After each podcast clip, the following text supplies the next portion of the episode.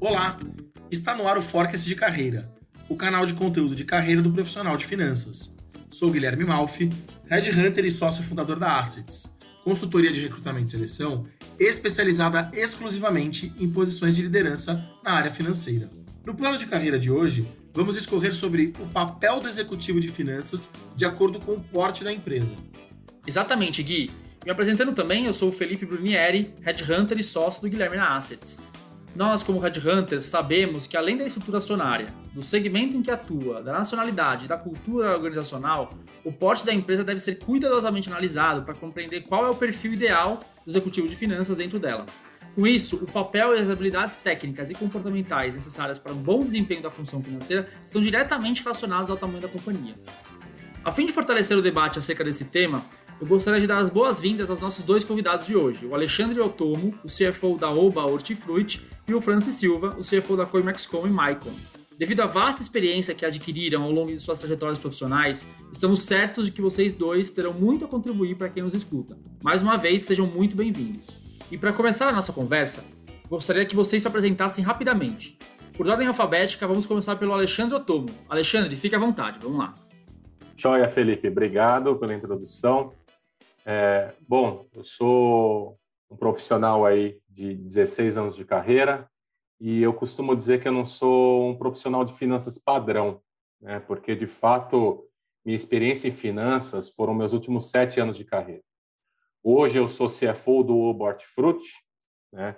E minha experiência anterior ao Obort Fruit também foi em varejo. Trabalhei por cinco anos eh, na Via Varejo, passando por posições como controller de uma business unit, depois controller corporativo. E anterior a isso, trabalhei durante nove anos na Claro, em Telecom. E aí, diferente de uma carreira mais padrão de finanças, na verdade, eu trilhei basicamente quase todas as áreas do front do negócio lá em Telecom. Então, trabalhei em vendas, em marketing, supply, operações, né? sempre, sempre no um braço direito da área de finanças, mas dentro do negócio. Ótimo, muito bom, Alexandre. Obrigado pela introdução. Queria aproveitar o Francis também. Francis, se apresente um pouco, fala um pouco da sua carreira. Valeu, obrigado aí pelo convite, pessoal. Bom, eu, eu tenho um pouco menos aí de, de 20 anos de carreira dentro de finanças, desses, desse tempo, cinco é, na cadeira de CFO. Sou economista, contador e, e também tenho MBA em controladoria e finanças e passei por poucos segmentos, né? Eu tive ciclos longos, trabalhei já em, em indústria de equipamento, é, no setor hospitalar, siderurgia, logística, operações portuárias, 10 anos dessa minha carreira foram foi, foi empresa de logística e operações portuárias e hoje estou no setor de serviços financeiros. Eu estou como CFO aqui da, da Coimexcom e do Maicon. A, a ela é um grupo, ela é uma empresa do grupo Coimex, um grupo de 70 anos e, e com bastante diversificação. E, e, essa empresa aqui do setor financeiro, ela atua com consórcio consórcio é, no Brasil é, é, um, é, um, produto né, brasileiro, uma empresa que é, essa empresa aqui, a Coimexcom, ela tem 45 anos e a gente está num momento aqui bem especial, é, onde a empresa ela, ela lançou aqui o primeiro consórcio 100% digital. Esse, esse produto ele tem um pouco mais de um ano e hoje já é o nosso carro-chefe, né? O grande diferencial dele essa questão aí da, de, de, ser digital e que, por consequência, a gente consegue ser mais competitivo em custo. Né, o meu momento atual na empresa é, é desenvolver né, uma empresa que está em forte expansão, então é suportar tanto a parte de processos como a parte de, de governança da empresa para suportar esse momento do, do crescimento. Muito bom, pessoal. Também gostaria de, de desejar as boas-vindas para os convidados, é, Alexandre e Francis, com certeza são dois profissionais muito próximos a, da, da Assets. E para iniciar aqui a, a sabatina, é, vou começar pelo, pelo Francis. Né, Francis, então, é, na sua visão, quais são as principais diferenças em relação às capacidades técnicas desenvolvidas pelo executivo de finanças de uma empresa de porte maior e em uma empresa de porte menor? Né? Então, a gente sabe que tem bastante diferente. A gente queria ouvir um pouco da tua, da tua visão, por favor. Claro, acho que assim, as capacidades técnicas desenvolvidas por um profissional de finanças numa empresa maior, né, elas geralmente estão ligadas ao momento que aquela empresa está vivendo. Né? A empresa ela tem ali as suas prioridades, então tem empresa que está com foco no crescimento, tem empresa que está no foco reestruturação de dívida, M&A, então, tudo vai depender dos grandes projetos que essa empresa está tá tocando naquele momento. Então, é natural que um profissional que entre numa empresa que ela está focada em expansão e, por consequência, M&A, que ela acabe, esse profissional acabe tendo mais contato com essas frentes, né? Já uma empresa de menor porte, como é uma empresa, geralmente, assim, a, a demanda, a empresa está no crescimento, os times são mais enxutos, o que acaba se, sendo desenvolvido, assim, é uma questão muito mais diversificada. O profissional, ele se torna muito mais generalista ele tem que atuar em todas as frentes, tudo é, parece prioritário naquele momento. Então é natural que, por conta dessa diferença de estrutura das duas empresas, dos dois tipos de empresa, né, as habilidades desenvolvidas é, elas são diferentes também. Né? E até na empresa de menor porte, né, como eu falei, assim, geralmente é, é, é uma empresa que está buscando um profissional porque ela quer organizar algo e suportar ali um crescimento. Então é natural que muitas vezes esse profissional de empresa de menor porte ele tenha, ele, ele, ele cria uma especialização em organização de processo, implantação de sistema. Então é isso que eu, eu acabo vendo, seriam minhas visões em relação a esse tema. Perfeito, Francis, perfeito, perfeito. Acho que trazendo aqui como pontos principais, pontos chaves, né, que você trouxe, muito o momento da empresa, né, da, da, da maior, né, como crescimento, reestruturação, M&A, e como se enquadrar nisso, e na de menor porte, o profissional ser mais diversificado em finanças, ser mais generalista. Achei super, super interessante essa tua ponderação. Alexandre, e você, o que, que você traz para a gente em relação a essas diferenças, né? Bom, primeiramente, acho que estou 100% alinhado com o que o Francis colocou, faz todo sentido e realmente é bem por aí que funciona. Acho que se, o que eu poderia agregar à resposta do Francis está essencialmente associado também à complexidade do negócio. Né? Uh, empresas de maior porte, até pela necessidade de diversificação de receitas né, e de fontes de, de margem de contribuição, elas usualmente costumam diversificar suas linhas de negócio. E, por conta disso, demandar também especialidades e conhecimento dos profissionais que estão um pouco fora do seu core business. Então, vou dar o exemplo é, da minha própria carreira, lá na Via Varejo, um dos side business mais importantes é, da Via Varejo era a BU de serviços financeiros, que cuida de todo o escopo de venda de garantia estendida, seguros para os produtos, é, planos de telefonia e outros serviços de valor agregado que a companhia vende junto com os produtos. Esse é um negócio extremamente rentável para o negócio, né? e que surgiu justamente dessa necessidade de diversificação de receitas que a companhia tinha, e por conta disso demandou skills complementares ao time de finanças para gerir um PNL de um negócio de serviços financeiros. Está muito próximo, inclusive, de todo o business aí que, que o Francis toca hoje em dia né, e que é bem diferente do core de varejo tradicional, que é o negócio é, principal da Via Varejo. Perfeito, Alexandre, perfeito. Acho que essa questão da complexidade do negócio, a diversificação, a possibilidade de se fazer, né? Às vezes não só a possibilidade, mas também como uma necessidade, né? Para atender é, o crescimento, a dor do crescimento, conseguir garantir, inclusive, não só outras receitas, mas perpetuar a companhia tirando um pouco do risco dela, né? O que a gente percebe muito por aqui, claro que não tem certo e nem errado, ou não tem, ou não tem uma situação fixa, mas o que a gente vê geralmente aqui em empresas de maior porte, as habilidades técnicas são mais também específicas, especializadas, né? Então você tem as caixinhas de finanças, todas muito mais certas, com as pessoas nos seus lugares, é, conduzindo aquela determinada disciplina de finanças. Quando a gente vai para uma empresa de menor porte, muitas vezes nós não temos algumas áreas de finanças, né? não, não por não precisar, mas por realmente não ter uma estrutura que, que comporte as condições daquela companhia. Então, muitas vezes a controladoria está junto com a área de planejamento financeiro e você tem uma pessoa que olha para esses dois temas. Muitas vezes você tem uma necessidade de é, estar mais próximo ao fluxo de caixa, né, ao entendimento com os bancos ali e, e cria esse skill também mais voltado para a tesouraria. Né? Muitas vezes empresas menores, isso também não é certo nem errado, acabam não tendo um orçamento matricial, alguma coisa mais formal do que, e que uma empresa grande precisa ter. Né? Então eu acho que eu traria também muito essa diferença, né, Fê? O que, que você acha? Eu concordo com tudo que vocês falaram até agora. Acho que um ponto que dá para adicionar é que, além do momento da empresa, é, de expansão ou não, depende também da estrutura acionária dela. Né? Então, se ela for capital aberto, por exemplo, muito possivelmente ela é grande. Então, ela vai ter uma, uma, um viés mais para o mercado de capitais, para RI, é, para colocar temas de governança, como SOX, por exemplo, no caso do, da SEC nos Estados Unidos, em pé. Né? Então, é uma agenda diferente. Isso realmente, como vocês disseram todos, força a especialização e a complexidade maior, né? Ao passo que em empresas menores você, consegue, você olha de uma forma mais holística, é aquele negócio do oceano de um metro, né?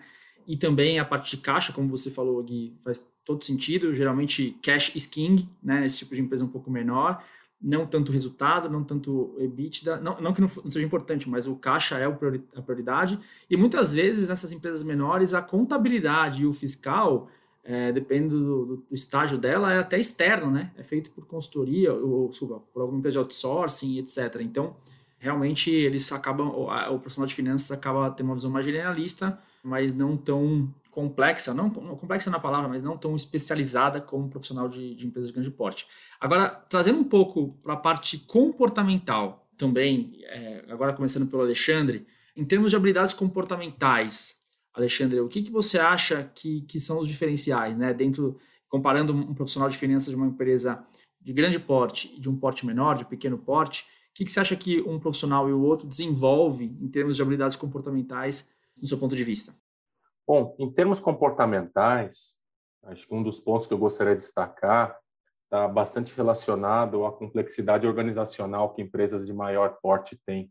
Isso exige do profissional uma capacidade de comunicação, de negociação, para mobilizar as diversas áreas fragmentadas que você tem dentro da companhia para viabilizar projetos e para fazer as coisas acontecerem.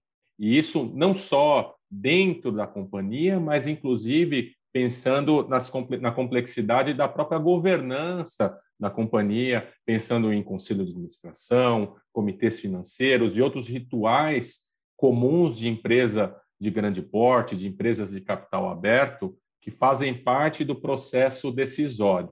Em empresas de menor porte, justamente pela possibilidade e maior flexibilidade que é exigida para se fazer de tudo um pouco né, em empresas de menor porte, essa necessidade de você ter capacidade para atuar sobre diversas frentes ao mesmo tempo, repriorizar na medida da necessidade, uma vez que cash is king, especialmente em empresas de, de menor porte, eu acho que é o, é o grande diferencial.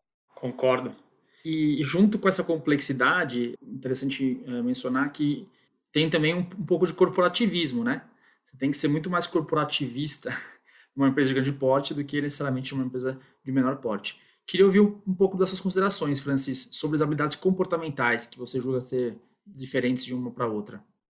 Bom, é, o, a estrutura, a complexidade da empresa são todas variáveis, que é o tamanho da empresa, obviamente, que é o nosso tema aqui, que exigem, né, habilidades diferentes e o executivo acaba desenvolvendo também habilidades diferentes.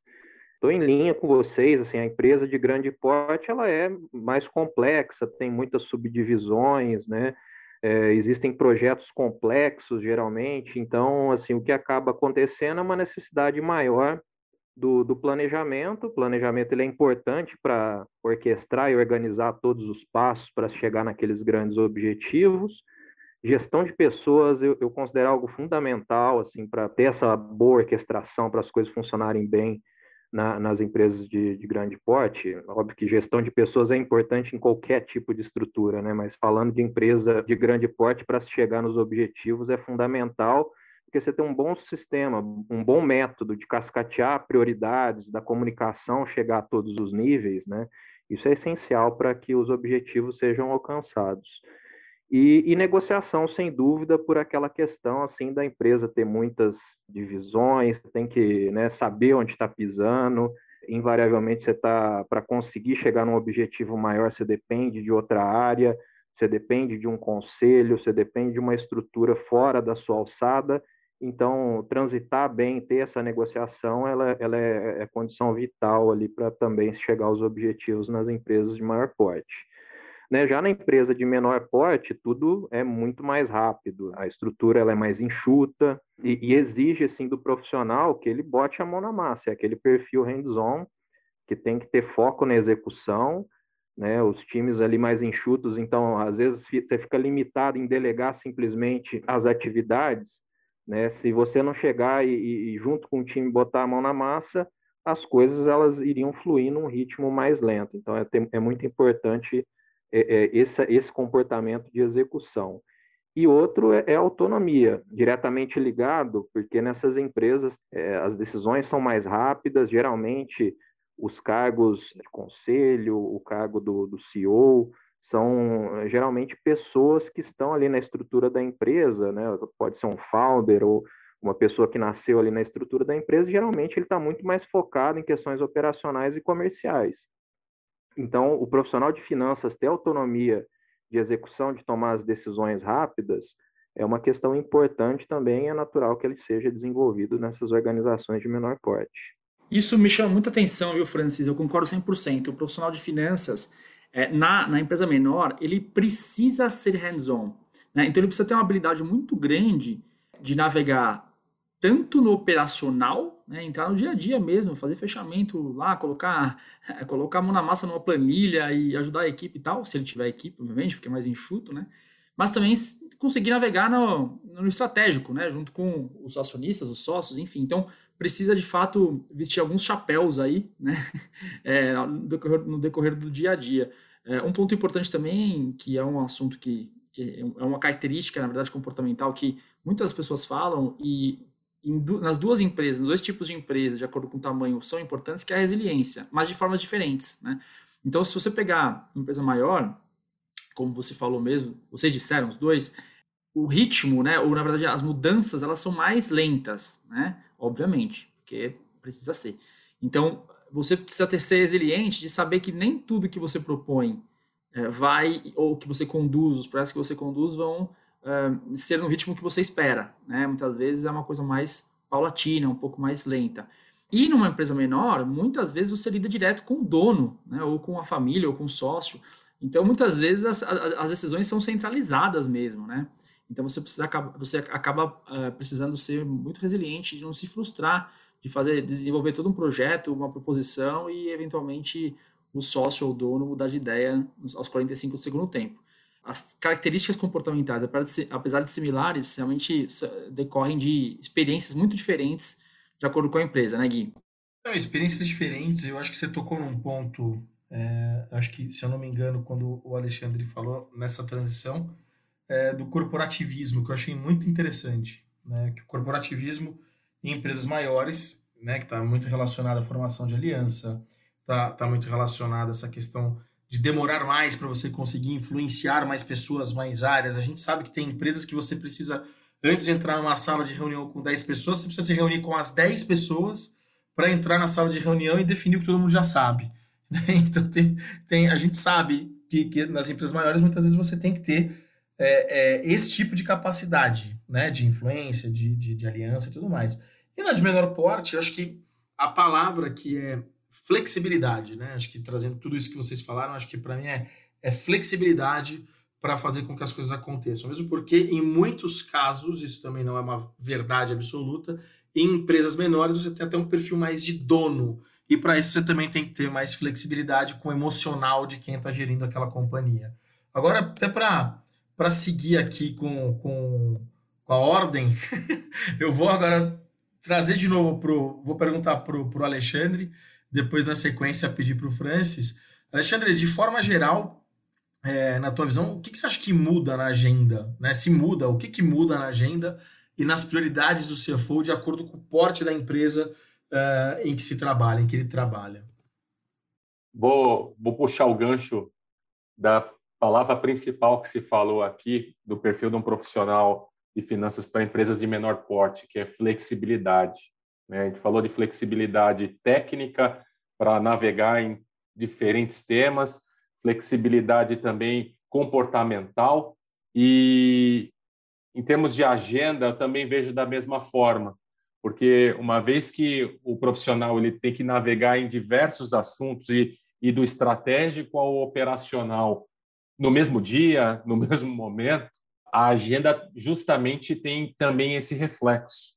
Ao mesmo tempo que ele pode estar discutindo a expansão da companhia no período da manhã, no período da tarde ele está discutindo fechamento, como foi é, bem pontuado aqui é, nas palavras aí há alguns minutos. Em compensação, em empresas de maior porte, até por conta dessa fragmentação e especialização, assuntos mais operacionais, o profissional de finanças consegue delegar isso para os seus times, para dar autonomia para os times executarem, e a partir daí focar a agenda do CFO muito nos temas mais críticos e estratégicos de expansão do negócio ou de turnaround, ou, como o próprio Francis colocou no começo da nossa conversa, aquilo que é foco e é o cenário de momento da companhia.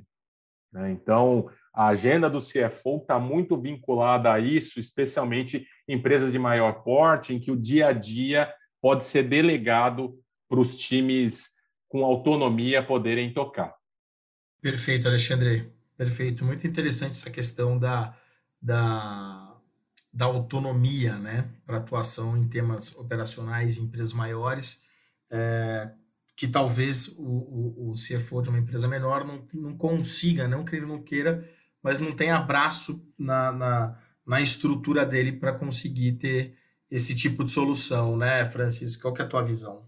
Assim, o que o Alexandre falou é isso mesmo. A empresa de menor porte, assim, a agenda ela é bem diversificada. É, eu hoje estou numa empresa que ela estamos voando aqui, crescendo muito, mas é uma empresa é, é ainda de menor porte quando eu comparo assim com, a, com as minhas é, experiências passadas.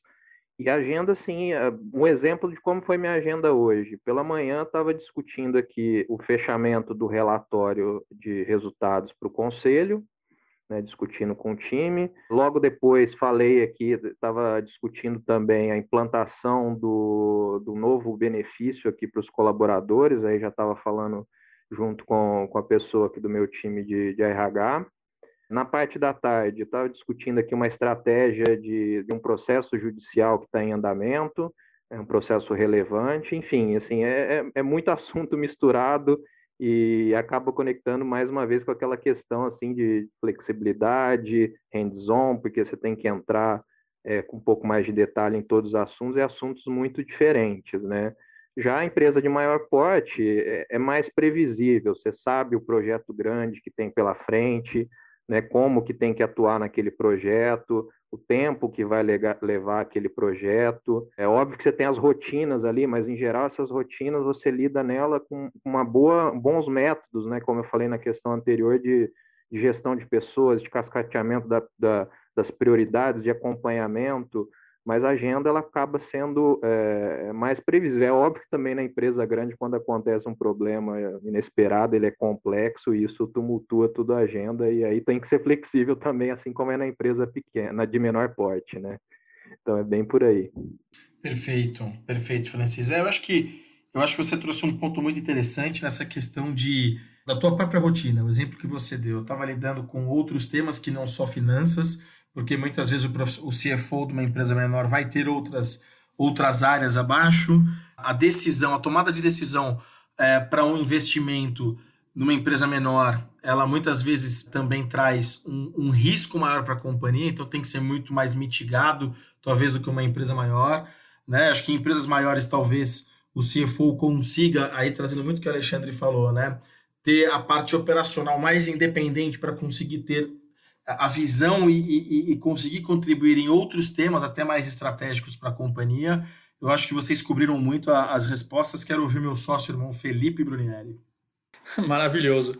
Eu acho que eu queria ponderar só e reiterar aqui a parte que numa empresa muito grande, tempo né, a agenda do CFO, ele acaba sendo, de novo, muito corporativo. Então, ele tem que ser, junto com o CEO, muitas vezes, a cara da empresa para o mercado, para os acionistas, para os investidores. Então, ele, ele investe muito tempo uh, apresentando e contando como é que está a companhia para fora. Né?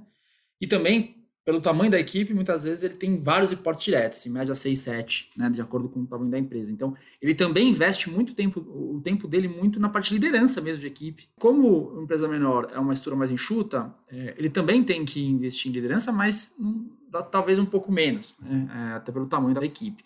Ao mesmo tempo, ele também tem que ser o articulador junto aos sócios, ou ao dono, ou à família, e, e, e cabe a ele também falar sim ou não, né, e saber conduzir muito bem para colocar certos limites ali é, com embasamento financeiro. Acho que a minha contribuição seria mais para esse lado. E aproveitando que vocês dois fizeram a transição, né, de empresas maiores para empresas menores, especificamente, e isso é uma coisa que acontece muito no mercado, inclusive, né, em determinado momento da carreira, o profissional de empresa maior tende a ir para uma empresa menor, de repente com um cargo maior, né, é, com papel, uma autonomia maior também, se fizeram esse, esse movimento. Eu queria entender um pouco isso, né? Quais foram as adaptações necessárias e os principais desafios encontrados durante a transição é, que vocês realizaram, né? Especialmente de empresas maiores para menores, e que dica que vocês dariam aos executivos financeiros que planejam fazer essa transição? Então, começando pelo Francis. Francis, fique à vontade para contar um pouco como é que foi essa movimentação. Valeu, Felipe. A, a movimentação para a empresa menor, né, para de menor porte, ela tem assim a sua complexidade, obviamente, porque você está entrando, saindo de uma estrutura formal, onde você sabe como é, as decisões são tomadas, indo para um ambiente assim mais informal, né?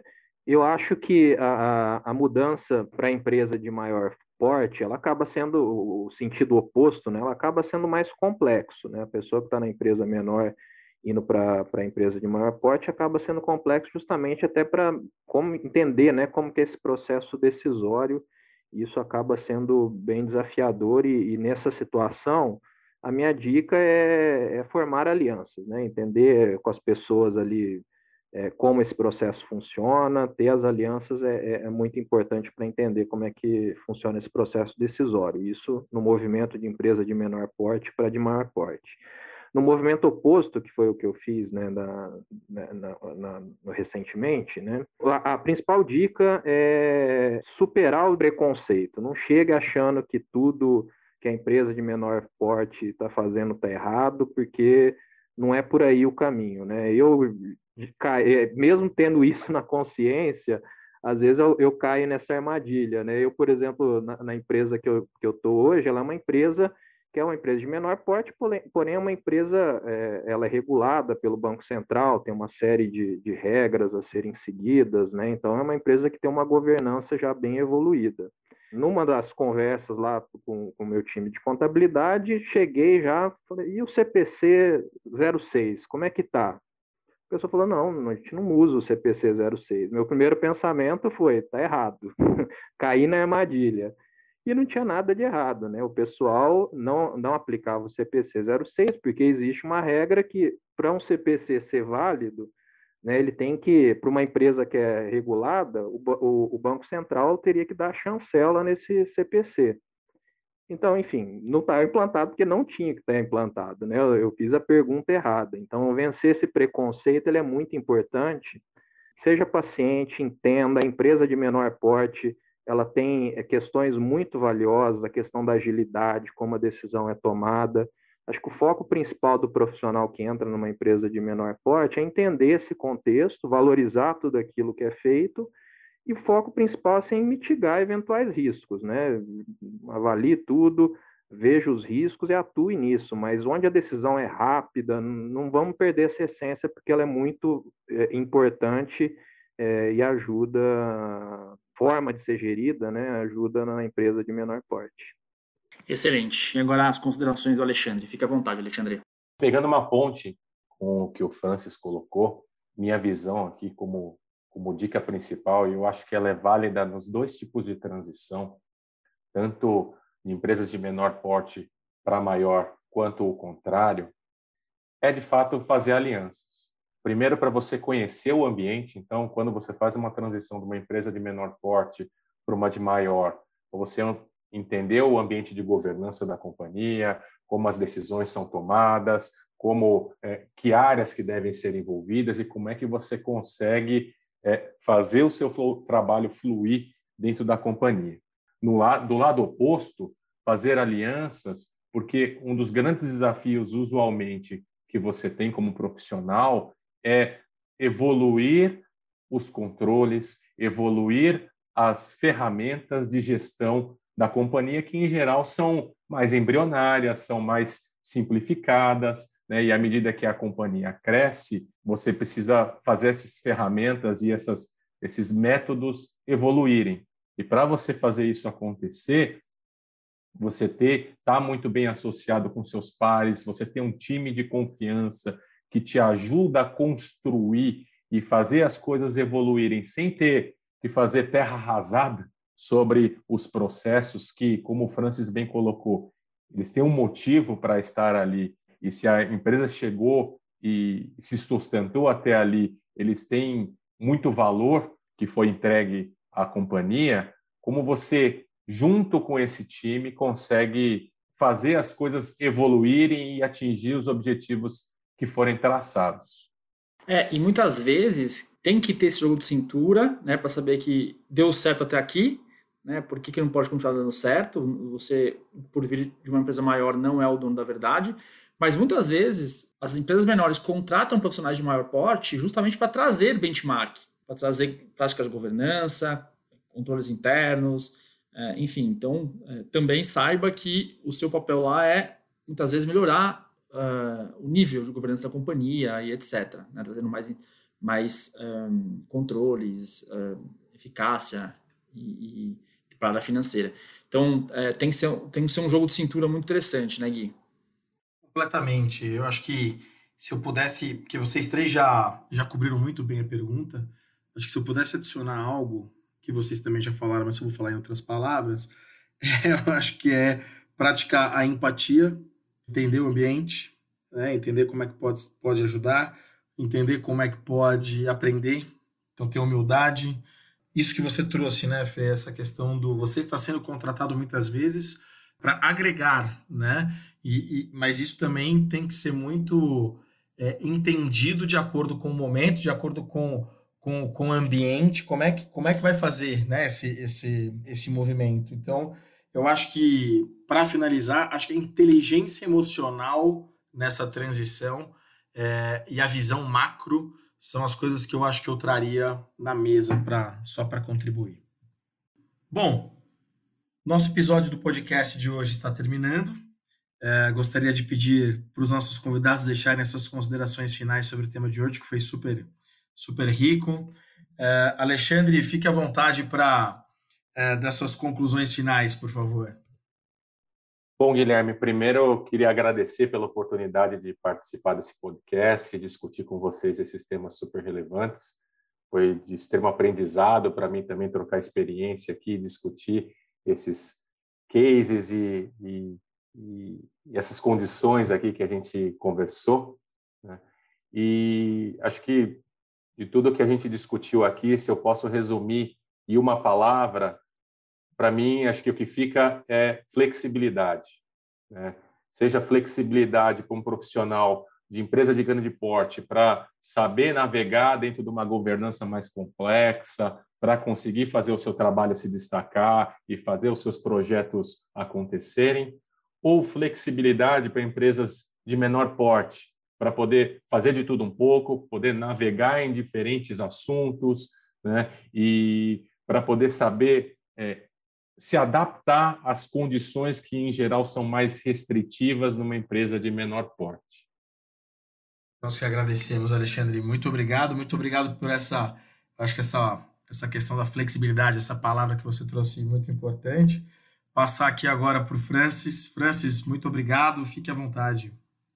Eu que agradeço, Guilherme, agradeço o Felipe também, todo o time da Assets aí pelo convite, está participando desse debate super interessante, junto com o Alexandre também, que a gente É, não foi nem um debate, porque a gente concordou na maioria dos temas, né? E foi muito bom aqui a, a conversa, fluiu rápido. É, espero que esse conteúdo agregue né, para as pessoas que estão aí nos ouvindo. É, é, um conteúdo assim, muito interessante. Aqui, o, acho que o grande objetivo é assessorar, apoiar aí as, as pessoas a, a, entender essas diferenças dos dois ambientes, né, da empresa de maior porte e da empresa de, de grande porte. E espero que esse debate, essa conversa tenha ajudado a, a quem está ouvindo. Né? Acho que a grande mensagem que o, que o, que o Alexandre falou é da flexibilidade, e a mensagem que eu trago assim é, é, entender o contexto, né? Entender o contexto de cada empresa. Todas as empresas, independente do porte, têm seus valores, têm suas diferenças. Então, o entendimento desse contexto ele é muito importante para o profissional que está entrando, seja na empresa de maior porte ou na de, de menor porte mais uma vez, obrigado aí a vocês. Acho que, de fato, é essa troca que enriquece faz os profissionais como um todo crescerem e se tornarem mais preparados aí para a gente sustentar esse mercado. Né? Então, eu queria agradecer imensamente aos dois, Alexandre e Francis, por dividirem suas perspectivas conosco. Tenho certeza de que muitos profissionais e líderes de finanças vão absorver essas informações e, muito provavelmente, levá-las em consideração ao realizarem uma transição entre empresas de diferentes portes. A você que nos acompanhou até aqui, muito obrigado. Exatamente, Gui. Também gostaria de agradecer novamente ao Alexandre e ao Francis e lembrar a todos que este conteúdo é exclusivo da Assets. Portanto, não se esqueçam de nos acompanhar através do nosso site, do nosso perfil do LinkedIn e também por aqui no nosso canal do Spotify, pois sempre publicamos conteúdos relevantes sobre carreira para o profissional de finanças. Até mais!